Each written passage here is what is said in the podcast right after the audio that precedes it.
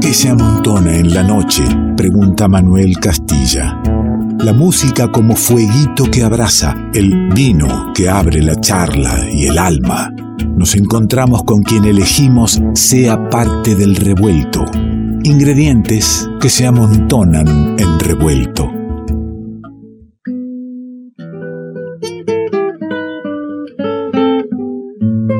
Como te decía recién, lo vamos a disfrutar bastante porque largamos con el tema que cerraba la agenda, con el acordeón de Ran Crespo, pero no vino solo y estamos celebrando en tal caso, en este estudio que se transforma siempre en el final en un escenario. Y en estos tiempos eso se resignifica porque va volviendo la presencialidad, pero para muchos músicos el primer escenario ha sido el revuelto este año. Emociona, pero también carga de, no digo responsabilidad, digo más bien del gusto de poder llevarte hasta casa, por ejemplo, la guitarra de Emilio Turco. Por ejemplo, digo y la meto en un, en un despiore porque le voy a decir que ingrese como pueda, así a Cecilia Carnero con el violín y se le meta como sea.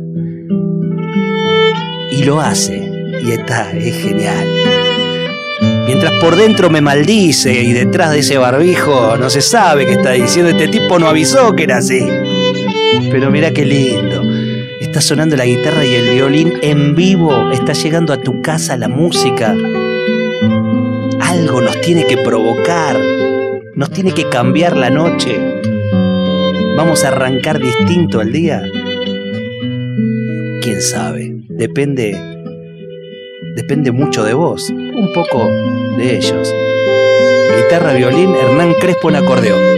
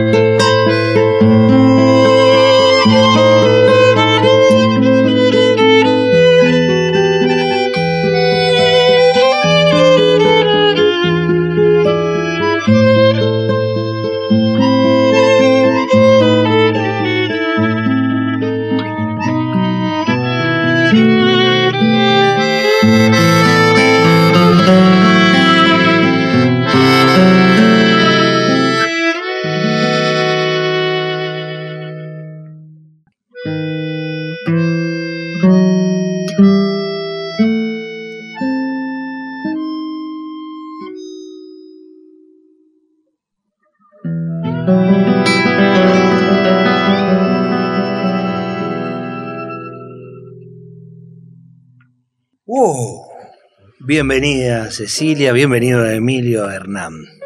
¿Cómo te va? Bienvenidos a casa, ¿eh?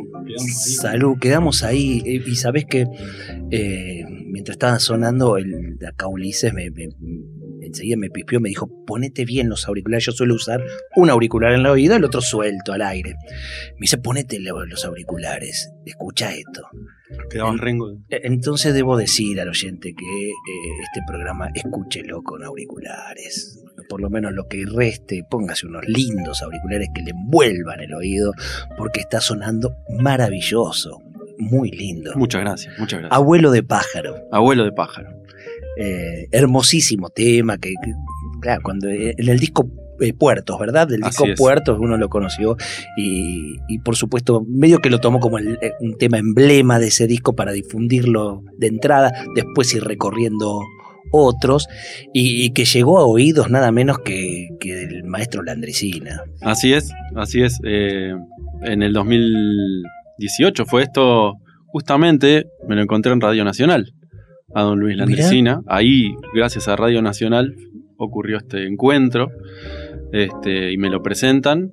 Y, esas cosas, ¿no? Que justo tenía un disco en la mochila y se lo di. Eh, presentaron, él es el que ganó el premio de Chamamé, dijeron, no sé qué, oh, bueno, felicitaciones, le doy el disco. Y en el momento él se lo dio a, a Pablo Chamorro, que estaba con él. Bueno, tomá, guardámelo. Yo dije, bueno, ya está, ya, se lo quedó Chamorro. Claro, ya fue. para, para nivelar la pata de una mesa, digo, no sabes. ¿Viste esas cosas que pasan? Pasan mucho, pasan mucho, pero acá es donde se demuestra que a veces creemos que pasa muchísimo y hay, y hay seres que no. Claro. Que tienen el detalle, que tienen el gesto que los hace distintos. La gente especial, ¿no? Y, y a los tres días de ese encuentro me suena el celular y era una llamada de WhatsApp, y viste que en la llamada de WhatsApp te aparece la carita del tipo que te llama. Entonces de repente suena el teléfono, miro la cara de Luis Landricina. Digo, ¿esto será una joda o será de verdad? Y atiendo, y bueno, era esa voz tan particular, y que se produjo algo en mi cabeza raro, porque uno está acostumbrado eh, a esa voz, escucharla desde chico, contando historias. Pero de repente que esa voz, que uno la tiene tan grabada, pintándote un paisaje, te hable a vos directamente, hola Hernán, ¿cómo estás? Es como que explotaron cosas adentro de mi cabeza, ¿no? Porque era raro. Y, bueno, me, me, contó que estaba escuchando el disco, que le había gustado mucho y que particularmente le había emocionado el tema 2. Me dijo el tema 2. Y yo digo, puta, ¿cuál es el tema 2? ¿Viste? No me acordaba. ¿Cómo no te acordabas? No, no, no me acordaba. Y la paso diciendo que los discos los arma el artista. Los armé. Pensando especialmente. Pero ya habían pasado un par de años. Ah, claro, tenés razón. Este, y uno ya, eh, cuando lo sacás, después dejás de tratar de, de sacarte de encima de eso. Es cierto. Y digo, no me estará pidiendo permiso para ponerle letra a un tema que no es mío, porque si bien la mayoría de los temas del disco son míos, hay un par que no. Digo, mira si justo me dice, te pido permiso para el tema de Barbosa, ponele que... Pero me encantó el tema, eh, el tema ese. claro, ah, digo, llámelo a Barbosa. Llámelo. no, y mientras yo estiraba la charla, revolvía mi casa hasta que encontré un disco, tema 2, Abuelo de Pájaro, vamos, todavía, es uno de los míos. Este, sí, cómo no, le digo, es un orgullo. Vos viste cómo te va tirando para atrás, ¿no? Porque claro, vos primero, no, no puede ser que me llame a mí. Segundo, si me llama, va a elegir el tema de Barbosa. o sea, vos parece que hablaste con, con mi terapeuta ponele. claro. Este, y bueno, eh, ahí empezamos a trabajar en eso. Y, bueno, después nos empezamos a juntar, porque primero él tenía unas letras, le dice, pero no, tengo un problema con la métrica, que esto acá no entra. Y yo nos empezamos a juntar y elegimos un, este texto que él tenía escrito, se llamaba algo así como Mate Amigo, que es un tema dedicado al mate. y bueno, empezamos a darle forma para que entre en, la melodía de esta canción. Y bueno, un placer grande juntarse con Don Luis en su casa, a tomarnos unos mates y a, darle forma a esta canción. En, tiempos en que el mate se compartía. Claro, claro. Y ¿Vos quedó. vos podés decir compartir mate con la Andresía que nadie más va a hacerlo de, sí, no creo, la eternidad. No creo, vamos a ver. ¿Volverá eso de compartir el mate con alguien? No, no, no. No, creo que esté la Andresina ni yo. claro, por eso digo. Capaz que no vuelve más. Cuando se vuelve. Este. Y. Y bueno, ahí que el tema quedó un demo grabado, medio ahí dormidito un tiempo. Y hasta que a principio de. fin del año pasado, principio de este año. eh, se me cruzó por la cabeza Nahuel Penisi. ¿no? Yo no encontraba quién lo cantara y bueno, quedó ahí. Y de repente fue Nahuel, ¿viste? Lo llamé y él enseguida agarró viaje. Y Claro, pues bueno, Nahuel contó que vio en la llamada de WhatsApp la cara de Hernán Crespo. Dijo, no, no, no puede ser. claro, Me estás convocando. claro, claro. No, en realidad lo que ocurrió es cuando le nombré a Luis Landricina, pasó eso. Claro. Y me sigo tirando no, para atrás. Sabemos que pusiste en, en tu estado, en tu foto de WhatsApp a la A. Landricina, claro. En realidad lo puse a Messi. Dije, vamos más arriba. O sea, vamos, este pega seguro, ¿viste? Claro. Este, que está de moda ahora. Eh, así que bueno, no, fue muy lindo la- grabarlo y compartir con ellos dos el- la canción y lo que está generando. Eh, no me, la verdad no me esperaba una repercusión como la que está teniendo. Está lindo esto de contar que Abuelo de Pájaro fue el tema con el que eh, entraron aquí al estudio y, y se es el- transformó en como se- un cisne. se transformó en como un cisne al tener letra. Hablaba de las métricas, bueno, parte de la letra entró en el tema, parte de la letra lo dejamos como un recitado de la andricina Exacto. inicial que, que queda buenísimo. Hacía un toquecín nomás de, de abuelo de pájaro de vuelta ahí, Vamos. para, para recordarle al oyente ahí. Ahí va, y se mete, y se mete la andricina nomás, ¿eh? déjelo ahí al tipo. De chiquito tomé mate. Mi madrina me enseñó. Española hecha y derecha. Le decían la gallega, pero nacida en León. Si no es amargo, no es mate. Mi madrina sentenció. Y como yo estaba aprendiendo, ese es el que tomo yo. El mate es un compañero pa' compartir. Estando solo con él te miras el alma. Florecen los recuerdos de muchas cosas que yo viví. Algunos que hacen sufrir y otros que me calman. Mío, buen amigo, que me espera las mañanas para estar entre mis manos mientras se calienta el agua. Compañero de los viajes y también del estudiante, sos amigo, sos ritual, abrazo tierno en cada hogar. Cuando se termina, fiel compañero, al final se siente, es como un cisne, porque ambos cantan al morir.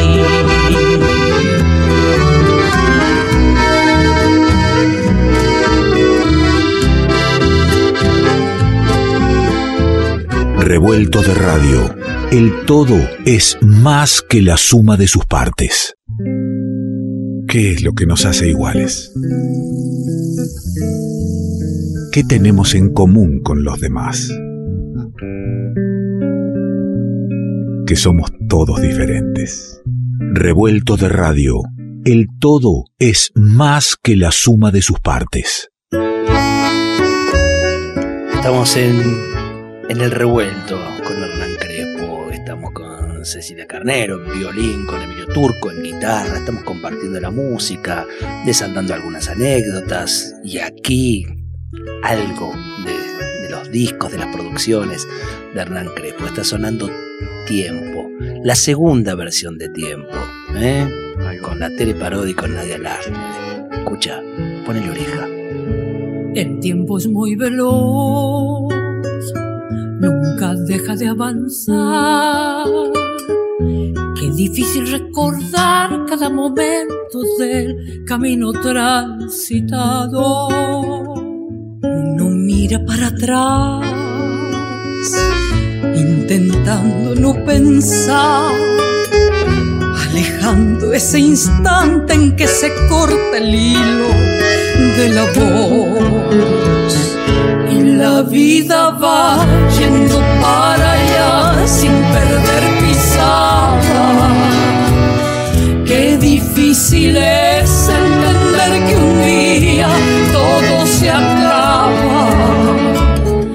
Esa sensación de que falta mucho y no falta nada hace de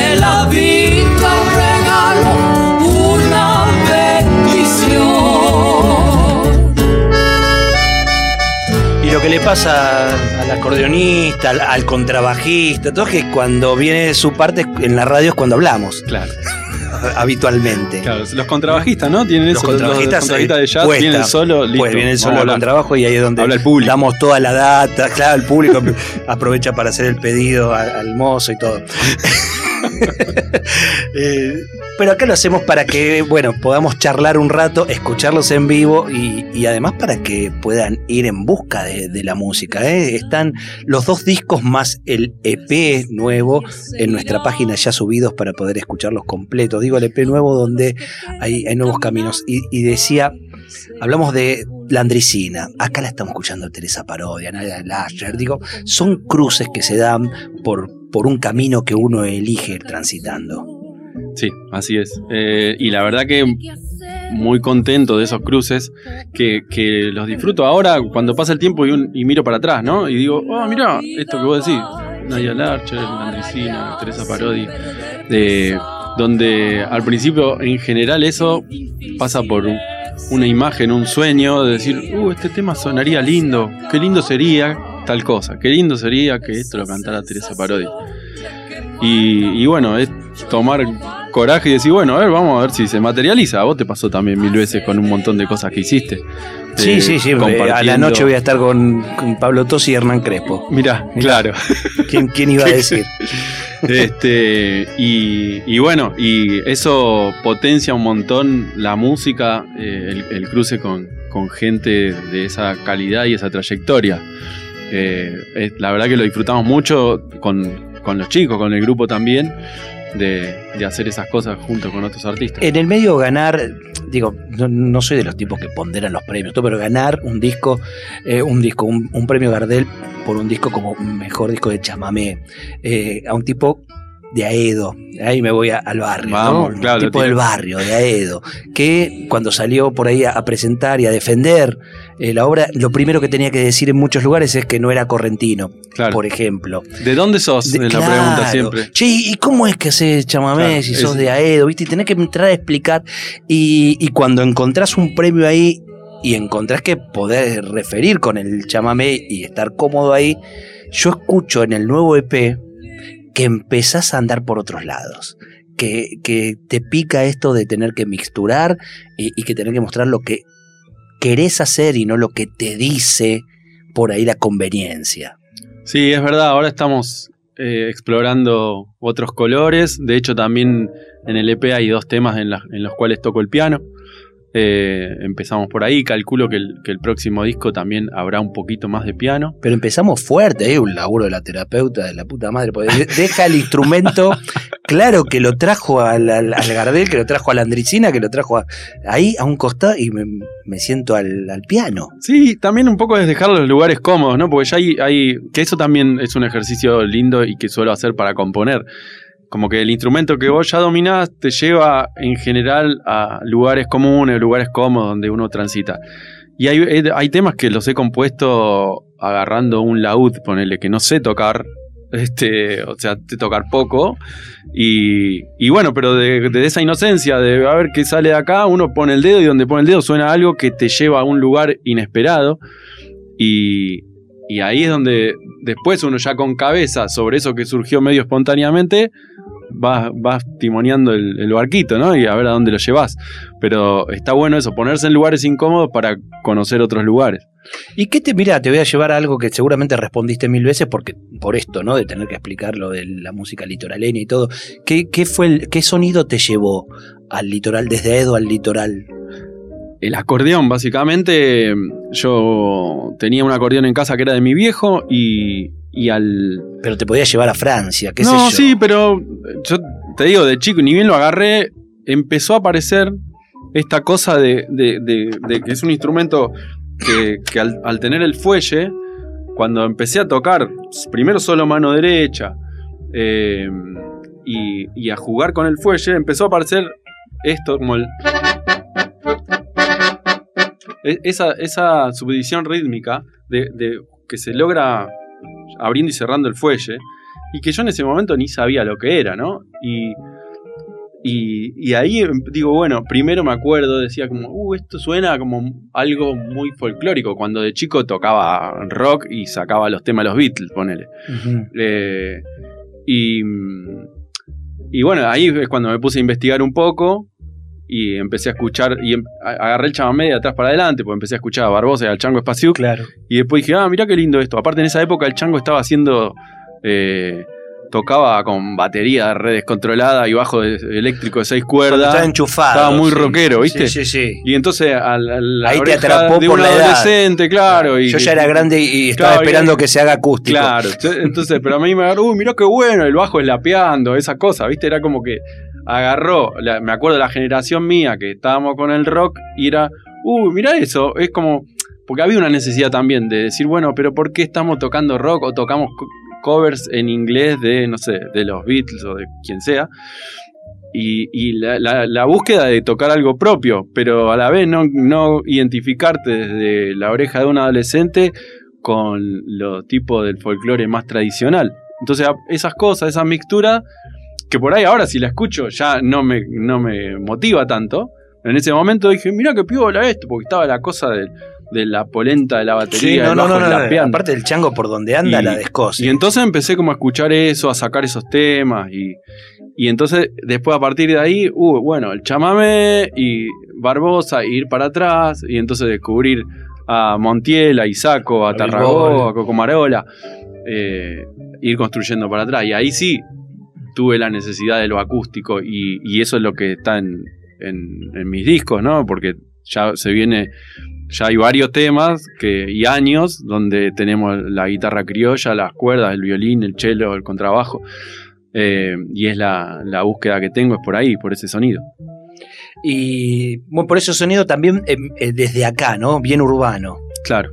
¿eh? No, no buscar eh, copiar, este, sino dar una propia mirada de, de- de esas músicas que te cautivaron. Sí, y desde la- las influencias que, que fui teniendo yo y, y siendo sincero y consciente de que, de que no nací en corriente con las patas en el río. O sea, Claro. y, y soy eso. El Y- primer disco se llama Andén, loco. Ya Claro. está. es, eh, estamos hablando del Sarmiento. eh, exacto, es Mm. el Sarmiento. Eh. El primer disco es el Sarmiento. El, el primer disco y todo, todas las músicas que hago tienen que ver con eso. Está, está ahí, está, la ciudad, claro. Y, está esto de empezar a mixturar y, querer meterte por, otros lados que tienen que, ver también con, nuestra música, con nuestro folclore, desde esa mirada urbana también, pero que ya no sean pura y exclusivamente el litoral. Así es. Sí, hay, hay de todo un poco. Estamos metiendo también.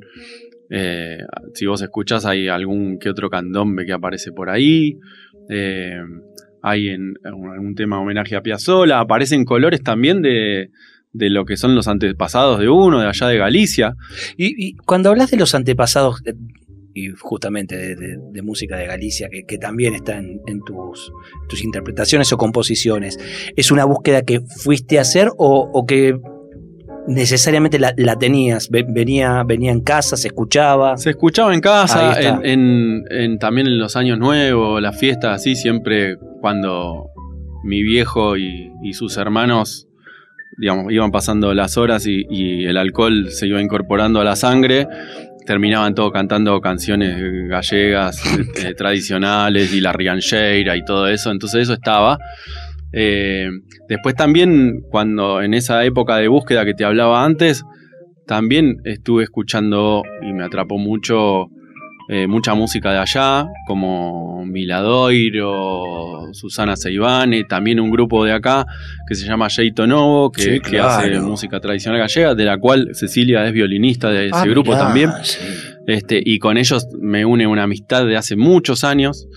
Eh, te diría que 20 años más o menos, ya que los conozco, más o menos, sí, y si no más.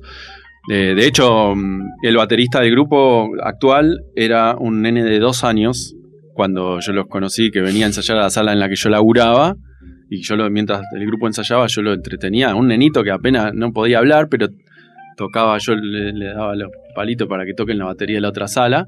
Y ahora yo voy a tocar siempre de invitado de ellos. Y está él Y está el de baterista, y yo te lo estoy diciendo, y mirá, eh, no- esto Claro. no, no miente. Eh, se me está poniendo la piel de gallina porque cu- cuando estoy tocando y lo, lo veo a él a- atrás tocando la batería y me acuerdo del momento en que era un nenito que apenas caminaba, como que por un lado es mucha emoción, por otro lado digo, puta, qué viejo que estamos, es la típica de pensar que te tuve en brazos que me decían a mí cuando yo era chico. Y ahí te viene la letra de Y ahí, tiempo. claro, y ahí digo, ya está, pasamos del otro lado. Che, est- eh, está Cecilia Carnero, violinista de sector ahora, Ahí además de Hernán violinista Sí, de sí, Sector sí, Novo, y Emilio Turco, y, y queremos escucharlos entonces, porque hay un trío, hay música para hacer en vivo en la radio, y, y que nos tomen de la mano, que nos lleven por, por donde quieran, por donde elijan.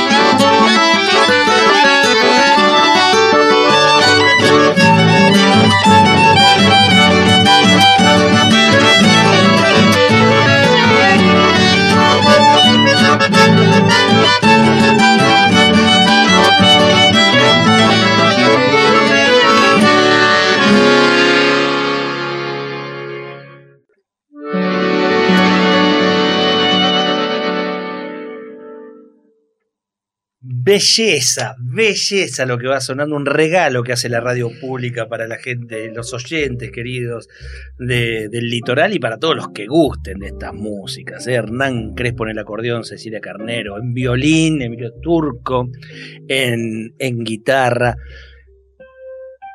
Están con los micrófonos puestos para, para el instrumento y no para la voz y es complejo, pero eh, hay algo que, que se nota mucho y es que les pasa por el cuerpo y por el alma lo que, lo que están haciendo. Pero también, al igual que Hernán, ustedes no son litoraleños.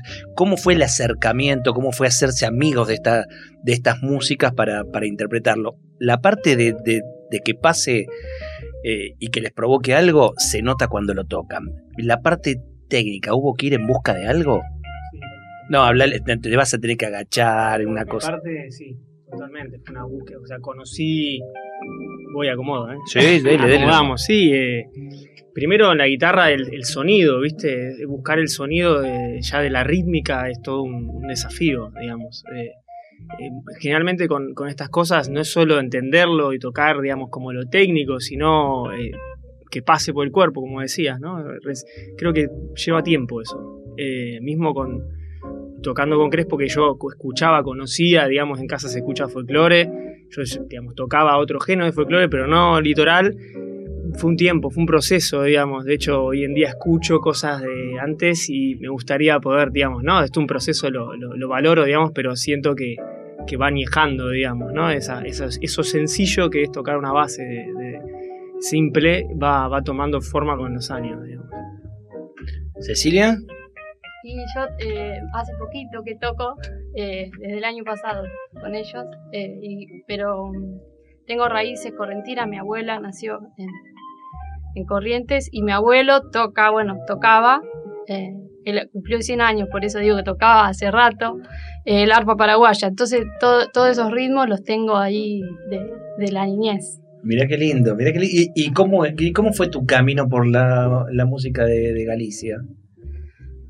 Y de empezó por la música celta. Yo empecé de chiquita a tocar el violín y ya a los 15, 16, ya, eh, bueno, familia, mi papá luthier, mi mamá tocaba arpa y empecé a tocar siempre, tuve un grupo de música celta, irlandesa, escocesa y bueno, ahora eh, una vez, perdón, soy de Bahía Blanca, entonces una vez que vine a vivir acá, eh, a los años empecé a tocar el Jeito Novo y es, me encanta. Claro, Sí, ni hablar. No pida perdón por ser de Bahía Blanca. Hay gente buena por allí, conocemos gente de, de Una buena aclaración, de- claro. de radios, de, de- de- de emisoras comunitarias muy, muy lindas, muy amigas. Este, sacando el tema viento, el resto es maravilloso. Viento y, y, y sequedad y polvo. Viento y sequedad. Bueno, sequedad es lo que no hay para adelante, no hay, eh, tenemos como, como que estamos sembrando a- a- hacia adelante para esperar una linda cosecha. Sí, la verdad que sí. Em, por un lado tenemos, bueno, hay algo esto de lo que anunciabas antes, tenemos ya lo del viernes, con- pero eso en- en- voy yo solo con, con usted y con hay Tosi. una cosita chiquita. ahí Sí, para- como para hacer algo. Con alguna sorpresita. Este, pero, pero bueno, estamos gestando un- nuevos temas. Hay, bueno, salió esta justo hace pocos días una buena noticia que, que nos El dieron la premio de- beca del claro, Fondo Nacional de beca. las Artes, así que eso me obliga a apoyar la cola en la silla, por no decir culo. ¿no? Pero Dígalo. lo decimos. Sí. Este, y a escribir, componer, escribir los arreglos para los temas del próximo disco. Eh, y después eh, hay algunas cosas en octubre también. Eh, hay una fecha el 23 de octubre en la que voy a estar con acompañado por el ensamble de música popular latinoamericana del, del Conservatorio Astor Piazzolla. En el Abasto va a ser eso. Eh, así en la calle para la entrada Mirá gratuita, más no entrada porque es afuera, así que este y, y bueno, hay otras fechas ahí dando vuelta, no sé si Y vamos a ver, vamos ¿no? a ver si, si usted, si usted no le sale en Sí, gira sí. por ahí, el, hacemos el 29 el 29 de octubre vamos a estar haciendo algo con, con, con este trío. Con este trío. Con este mismo trío. Que lo vamos, Tre- vamos a ver, lo vamos a cruzar con algún otro trío. 3 más 3. 3 más 3 vamos a hacer. Algo, eh, pero eso falta. Para el 29 de octubre falta una enormidad y seguramente todo esté más abierto. Sí, y después queriendo también volver al tema de las giras. Nosotros teníamos una gira el año pasado, mayo de 2020, había gira Europa, ya todo listo, todo cocinado, ya, ya habían prendido el fuego allá para esperarme todo y se suspendió todo con la pandemia. Este, así que también estamos viendo cuándo se puede retomar ese plan, porque estaba todo, tenía, estaba todo. Y bueno, esas cosas que pasan. Em, así que eso también es, un plan de, de seguir viajando, pues ya hicimos una gira en trío en el 2017, acá con, con Emilio, eh, que vino, y también vino el Rafa Delgado, que es el chelista del grupo, que vale la pena Vale la pena nombrarlo. nombrarlo, claro. Rafa Delgado, Tati Cadá es el contrabajista y Agustín Lumerman, que acaba de cumplir años también, hace un par de días. Absoluta, claro. Y está por ser padre, si no lo está haciendo en este momento, lo fue hace unas horas o lo será en unas horas, pero está al caer la ¿El cuestión. Lumerman? El Lumerman. Uy, le mandamos un abrazo Este- grande. Encima va a tener un pibe que prácticamente nace en el día de él, con lo cual su cumpleaños Sí, sí. acaba de quedar anulado Sí, para lo, el lo zafó, lo zafó. El cumpleaños lo zafó ya. Porque ya pasó un día, dos días. No, no, cumpleaños. un día, dos días es que su Es cumpleaños quedó Sí, anulado sí, para toda la vida. Eh, hablando de cumpleaños, estamos aquí en presencia, además de un gran músico y compositor, Hernán Crespo. Es un tipo que hace las mejores tortas de cumpleaños Ah, de la historia. Las he visto eh, en fotos. Es una historia muy linda, muy linda. Contala, contá ahí. Bueno, eh, no, me convertí sin quererlo en, en decorador de tortas. Este, El tortero. El tortero. ya es polémico. Eh, eh, y que bueno, ya, ya hay un como 11 tortas, ya se puede hacer como un book de tortas, se dice así, no sé. Empezá diciendo Eh, que, que son para tu hija. No es que claro. cualquiera te pide una torta y No, no le mandas la torta. La- las tortas de cumpleaños de mi hija, que desde que tenía dos años más o menos, empecé a hacerle la torta por un hecho fortuito, una fatalidad. La torta la estaba haciendo la madre.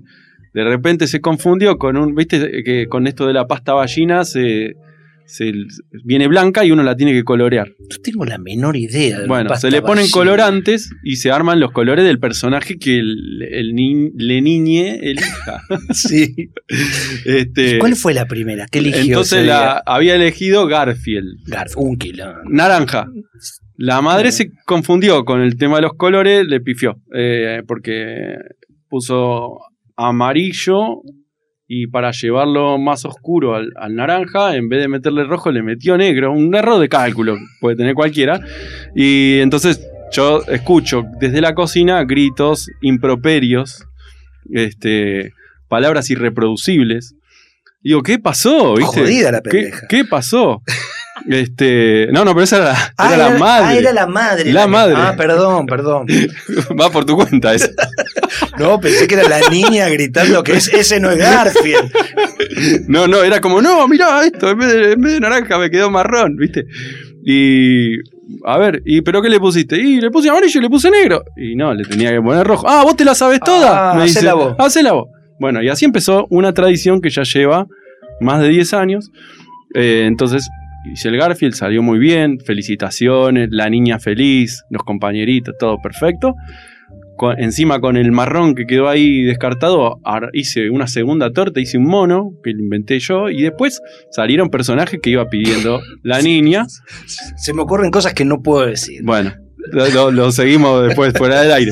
Eh, y bueno, todos los años, eh, bueno, papi, me haces la torta, eh, y, pero quiero de, no sé, eh, desagrado de la película intensamente. Claro, te la va a complicar. O de la casa de papel.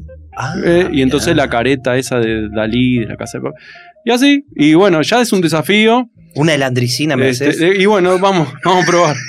Este, ya es un desafío de todos los años, ya se genera una tradición, hay expectativa. Lo- Los, amigos, che, ¿y este año qué personaje sale? ¿Viste? El, el 10 van 10 o 11. 11. Iban 11 tortas. 11. sí. El, el premio Gardel a la torta, ¿cuál es? Creo que esa de, de desagrado, de la de intensamente, que es la del personaje medio, es que es como una chica color verde, eh, eh, está bueno. Mike Wazowski de Monster eh, estaba también. También. Hay varios, hay varios. Este, este año salió uno de Stitch, Lilo y Stitch, no sé. eh, Ah, el bichito, sí, es- esa es la que vi en la foto. Ahí va, No, bueno. no sé el Ahí, nombre ahí. del el bichito. hay Bien. Varios. Dando vuelta en la página de Facebook la- están. Ahí está, y usted puede, usted puede hacer su encargo. O sea, el que no quiere escuchar Chamamé puede ir a la... Claro. a la- Usted no, va- igual su encargo no, porque sabes la cantidad de horas que me lleva solo para mi hija. Ya me dijeron, che, vos estás salvado, te podés, podés venderle. No, ni No. loco. Ni loco. Solo con amor para... Se me acabó el programa. Hablando de- termino hablando de torta. ¿Podés ¿No te creer con, el tipo repostero y mamá gallina? Lo que es tener confianza, ¿eh? Lo que es tener confianza que nos largamos a estos temas.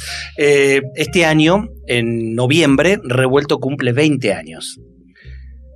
Qué numerito. Me estás comprometiendo algo al aire, me parece. La, la torta con el logo del pro- el, el isologo de revuelto, que es muy difícil, es peor que, que Lilo y Stitch y que Wazowski, ver. la va a hacer Hernán Crespo. Se está comprometiendo ahora en la radio pública, lo cual es un. eh, Me abrochó, se llama esto. este, y, y vamos a disfrutar todos, la- le vamos a sacar fotos y todas esas cosas. Este, va a ser maravilloso. Sí, bueno, me- con el logo está todo bien. Pero si me decías la cara de Simonazzi, ya era más difícil. No, ¿y quién come eso, mi amigo? No déjese jorobar. ¿Quién se ¿Quién le- come a Simonazzi? ¿Quién se come? ¿Y cuántos sí le clavarían el cuchillo? Sería la torta más cortada y menos comida de la historia. ¿Con qué nos vamos? Y nos vamos a ir con un chamamé que se llama Don Gualberto, que Uh, es de claro. Antonio Tarragorros. Vamos a ir nomás, ¿eh? Para- de Tarragós para la patria. Entonces, termina el revuelto, nos encontramos en cada momento, nos encontramos en unas horas con Crespo en Circe. Eh, y gracias, en serio, ¿eh? gracias por acercarse a la radio, por traer la música y por lograr esto, que, que no está pasando mucho y que hace muy bien. Gracias ¿eh? a vos por la invitación.